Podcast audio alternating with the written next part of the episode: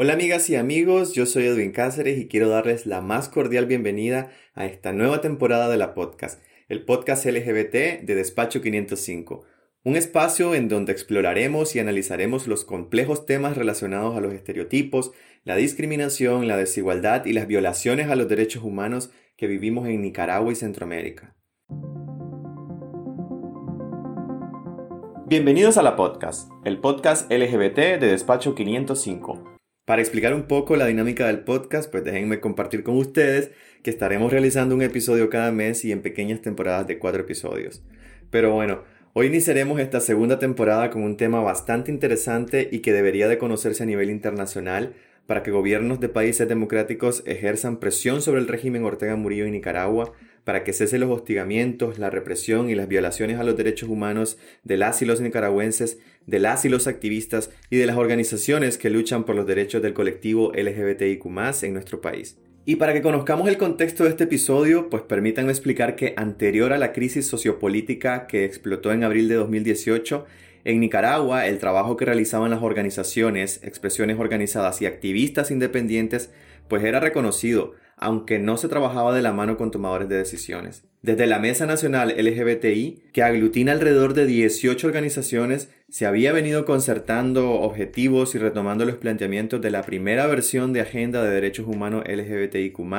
realizada en el año 2010 y que ha sido actualizada a partir de 2019 con 10 puntos entre los que destacan seguridad física, trato digno y con respeto, ley de identidad de género, educación, salud, trabajo, vivienda, derecho a la participación política y cívica, entre otros. Pero bueno, antes de la crisis política existían también algunas iniciativas, o por lo menos se trataba de incentivarlas, como algunas que surgieron en la ciudad de León, Nicaragua, para promover una ordenanza municipal que favoreciera los derechos de la diversidad sexual. Cosas que prácticamente no trascendían, puesto que la dictadura Ortega Murillo orientaba y ordena a las organizaciones, activistas y expresiones organizadas que se les vea como sociedad civil y por ende como opositores, aunque constitucionalmente debería de reconocerse el trabajo y derechos que tienen estas organizaciones. Pero claro, recordemos que estamos viviendo bajo una dictadura y por ende el respeto a las leyes es algo que no sucede en Nicaragua. Y en cuanto a este tema, hemos consultado también con Victoria Obando, ex rea política y defensora de los derechos de la comunidad LGBTIQ en Nicaragua. Esto fue lo que nos dijo.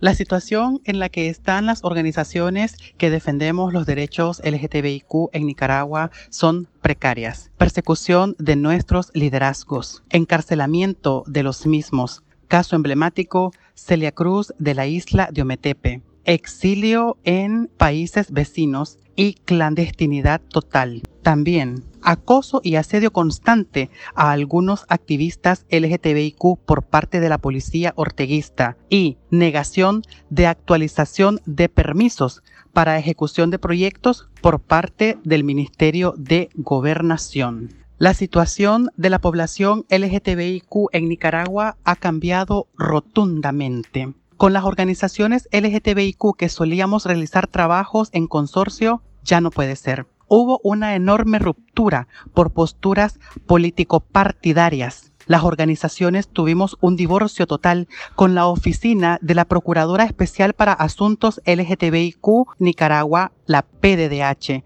y también con movimientos y organizaciones afines al partido de gobierno rojo y negro. Aún así, las organizaciones que seguimos en resistencia contra el régimen de Ortega, seguimos en el levantamiento del segundo informe de violaciones y afectaciones a los derechos humanos de la población LGTBIQ en Nicaragua, el seguimiento a las recomendaciones emitidas por la Oficina de la Alta Comisionada de Naciones Unidas en el examen periódico universal 2018, capacitación para el fortalecimiento de los liderazgos emergentes y fortalecimiento en medidas de seguridad para el resguardo de la vida de los activistas de las organizaciones LGTBIQ que se encuentran en Nicaragua ejerciendo activismo y defensa de derechos humanos. Al mes de octubre del 2020 existe una gran cantidad de activistas que luchan por los derechos de la comunidad LGBTIQ, que se han tenido que exiliar a causa de la persecución por parte de la dictadura y que cada día es más fuerte y prácticamente tienen que trabajar con bajo perfil en las redes sociales. Y es casi imposible hacer ciberactivismo. La persecución es constante y cada vez es peor para las y los activistas. Y aunque la dictadura dice reconocer al colectivo LGBTIQ, En realidad no es así porque los poquitos supuestos activistas que ellos reconocen son los que están a favor de sus políticas autoritarias y solamente sirven de mampara sin ningún tipo de autonomía ni de crítica hacia la dictadura. A las organizaciones y activistas verdaderas se les ha obligado a callar y prácticamente están realizando trabajos a escondidas y de manera clandestina para poder desarrollar las agendas y objetivos de apoyo a colectivos en situación de vulnerabilidad. Agendas y objetivos en común con todas las organizaciones en donde se trabaja día a día en defender el reconocimiento de derechos humanos. Derechos como el que no tienen las personas trans que no pueden acceder a un sistema sanitario o de salud en el que no sufran discriminación. Derecho a una educación de calidad en donde no se les exija asumir otra identidad de género y asistir a la escuela nocturna segregándoles por ser trans. Derecho a unas oportunidades laborales sin tener que sufrir discriminación al solicitar empleo y que a pesar de tener excelentes capacidades intelectuales y profesionales, no se les brinde la oportunidad en puestos administrativos, directivos o ejecutivos. Derechos que no tienen las lesbianas por un asunto de estereotipo y estigma social al verles mal o no ser aceptadas solo por el hecho de tener una apariencia masculina o por no cumplir con los cánones de belleza del sistema heteropatriarcal y machista. Derechos que no tienen los homosexuales al negárseles la oportunidad laboral por el simple hecho de tener una apariencia feminada. En fin, muchos otros derechos que no se han logrado garantizar en este país. Pero bueno, recapitulando, anterior a la crisis sociopolítica que está viviendo Nicaragua desde abril de 2018, el colectivo LGBTIQ además de no tener derechos como los que anteriormente descrito, también sufrían los inconvenientes comunes que se viven en muchos países de la región centroamericana, como por ejemplo mantenerse dentro del closet por temor al rechazo de sus padres y familia y discriminación en los centros de trabajo. Pero en Nicaragua se suman las ejecuciones extrajudiciales y las graves violaciones a los derechos humanos por parte de las autoridades de gobierno, como las torturas y el encarcelamiento. Pero además, sumado a todo esto, las organizaciones no gubernamentales que trabajan en defensa de los derechos del colectivo LGBTIQ siguen enfrentando las amenazas del régimen Ortega Murillo, pero esta vez una amenaza aún más grave, como la que dio a conocer el régimen el pasado martes 22 de septiembre de 2020, cuando los diputados al servicio de la dictadura en la Asamblea Nacional presentaron un anteproyecto de ley de regularización de agentes extranjeros, algo que ha desencadenado un clima de trabajo cada vez más complicado para la prensa independiente, activistas de derechos humanos y para las organizaciones no gubernamentales en Nicaragua. Y aunque los medios de comunicación propagandistas del régimen Ortega Murillo pues se empeñan en divulgar que la supuesta iniciativa pretende ser ampliamente consultada, está de más expresar que las únicas consultas que hacen los diputados de la Asamblea es en el búnker del dictador Daniel Ortega. Pero bien, los expertos constitucionalistas advierten que el plan de hostigamiento creará dos categorías de nicaragüenses a como lo ve esta dictadura. Los supuestos verdaderos nicaragüenses y los nicaragüenses golpistas o agentes extranjeros, a quienes además les cancelarían sus derechos políticos y les podrían confiscar sus bienes. Pero bueno, creo que el plan de la dictadura de crear dos categorías de nicaragüenses ya existía desde antes de 2018 porque esos supuestos verdaderos nicaragüenses que el régimen sí reconoce han estado sirviendo y haciéndole el juego a la dictadura. Un ejemplo claro de eso es el nombramiento de Samira Montiel, una supuesta procuradora especial para la diversidad sexual que fue juramentada en el cargo por el Procurador para la Defensa de los Derechos Humanos, Omar Cabezas, en el año 2009, y que en realidad fue puesta en el cargo eh, a dedazo y nunca se consultó con los colectivos organizados al día de hoy esta supuesta procuradora no ha garantizado ningún derecho del colectivo LGBTIQ. Lamentablemente este es un pequeño ejemplo porque la plaga y el cardumen de esos supuestos verdaderos nicaragüenses a los que el régimen aprueba es bastante amplia. Pero en síntesis, la dictadura de Ortega y Murillo seguramente seguirá cercenando los derechos no solo de la comunidad LGBTIQ, sino también de todos los nicaragüenses. Por el momento, lo que nos toca a los nicaragüenses es seguir rompiendo la censura que el régimen quiere imponernos y es que está más que claro que en pleno siglo XXI la digitalización de la sociedad prácticamente ha ayudado a crear herramientas de divulgación de lo que sucede en cuanto a violaciones de derechos humanos en países con regímenes autoritarios, como es el caso de Nicaragua. Pero a su vez, estos regímenes ya no dedican tanto esfuerzo en manipular en sus medios de comunicación propagandistas, sino que han optado por acabar con la herramienta más poderosa, las redes sociales. Y cuando no pueden hacerlo de manera directa, entonces recurren a estas estrategias como las de tipo ley mordaza o regularizar a agentes extranjeros u organizaciones no gubernamentales como está ocurriendo en Nicaragua con las activistas LGBTIQ. Y es que al momento en que estaba nutriéndome de información y bibliografía para la realización de este episodio, me vino a la mente que en Nicaragua, como probablemente pasa en muchos otros países con regímenes autoritarios, la represión, cooptación, la restricción de los derechos políticos y las violaciones a los derechos humanos está ya normalizada. Y esta normalización o aceptación puede verse en que por un lado cuando el régimen restringe las libertades del pueblo, por otro lado el mismo pueblo restringe y está siendo también autoritario con los que pertenecen al movimiento feminista y al colectivo LGBTIQ. Un ejemplo claro de esta normalización es el diálogo que el colectivo LGBTIQ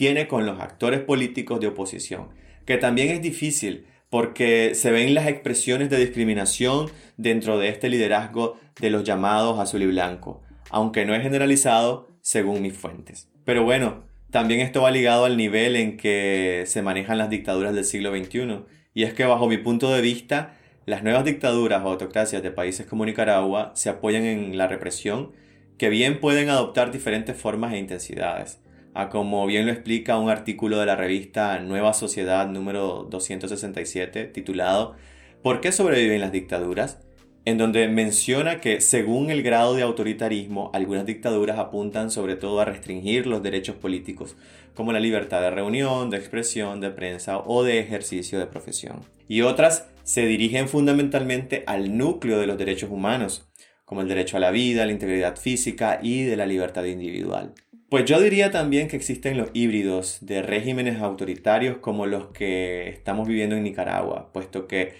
mi experiencia empírica al analizar nuestro país demuestra que ante una amenaza al status quo, la élite dominante y autoritaria Ortega Murillo está reaccionando con una represión y violación aún peor de la que ese artículo de esa revista describía. Y por ende se genera la relación sadomasoquista que actualmente se vive en Nicaragua. Y digo sadomasoquistas porque ya el psicoanálisis bien lo describe en los mecanismos de evasión de la libertad en donde nos explica que la tendencia de las personas al carácter sádico varía en el grado de su fuerza y son más o menos conscientes, pero que nunca falta del todo. Y es que podemos observar la especie que está constituida por el impulso tendiente no solo a mandar de manera tan autoritaria sobre los demás, sino también a explotarlos, a robarles, a sacarles las entrañas y, por decirlo así, a incorporar en la propia persona todo lo que hubiere de asimilable en ellos. Este deseo puede referirse tanto a las cosas materiales como a las inmateriales, tales como las cualidades intelectuales o emocionales de una persona. Creo que es importante también visibilizar que el problema de Nicaragua va más allá de no solo estar viviendo bajo una dictadura asesina, que restringe las libertades políticas y de expresión con leyes mordaza y de regularización de agentes extranjeros, sino que también es un problema que en la nueva Nicaragua democrática debemos de resolver para romper con ese ciclo de relación sadomasoquista que se ha venido instaurando durante muchos años y que ha calado profundamente en nuestra sociedad. Creo que mientras los líderes políticos de oposición no pongan presión sobre el gran capital para que obliguen al régimen Ortega Murillo al cese de la represión y del hostigamiento con la aprobación de este tipo de leyes que van en contra de los derechos humanos y de las libertades políticas, y propongo esta presión sobre el gran capital porque son ellos los que han pactado con esta dictadura y por supuesto Ortega tiene muchos intereses económicos por el sinnúmero de empresas que ha creado a costa del dinero de la cooperación. Mientras esto no se haga, entonces seguiremos manteniendo ese equilibrio ideal para la supervivencia de las dictaduras que se consigue al combinar una alta legitimación basada en la ideología de izquierdas o derechas y en la manipulación religiosa que resulta en una minimización de la represión dura y que al final del día se convertirá en un sistema político al estilo del putinismo en Rusia, el cual muchos expertos lo han catalogado como un estado híbrido, con régimen autoritario y que refleja el papel personal de Vladimir Putin en su creación desde su llegada al poder en el 2000, similar a lo que ocurre en Nicaragua con un régimen Ortega Murillo inconstitucional con ya 14 años en el poder. Bueno, amigas y amigos, pues seguramente pasaría días tras días hablando de este tema, pero lamentablemente también existen otras actividades que desarrollar. Por el momento me despido y te invito a que sigas en el ciberactivismo denunciando las atrocidades y violaciones a los derechos humanos y rompamos la censura que la dictadura Ortega Murillo nos quiere imponer. Nos escuchamos en un próximo episodio. La podcast es una producción de Despacho 505. Recordá seguirnos en nuestro canal de Spotify y también en nuestras redes sociales de Facebook, Instagram y Twitter. Nos podés encontrar como Despacho 505. También visitarnos en nuestra web despacho505.com para conocer noticias de Nicaragua y mucho más.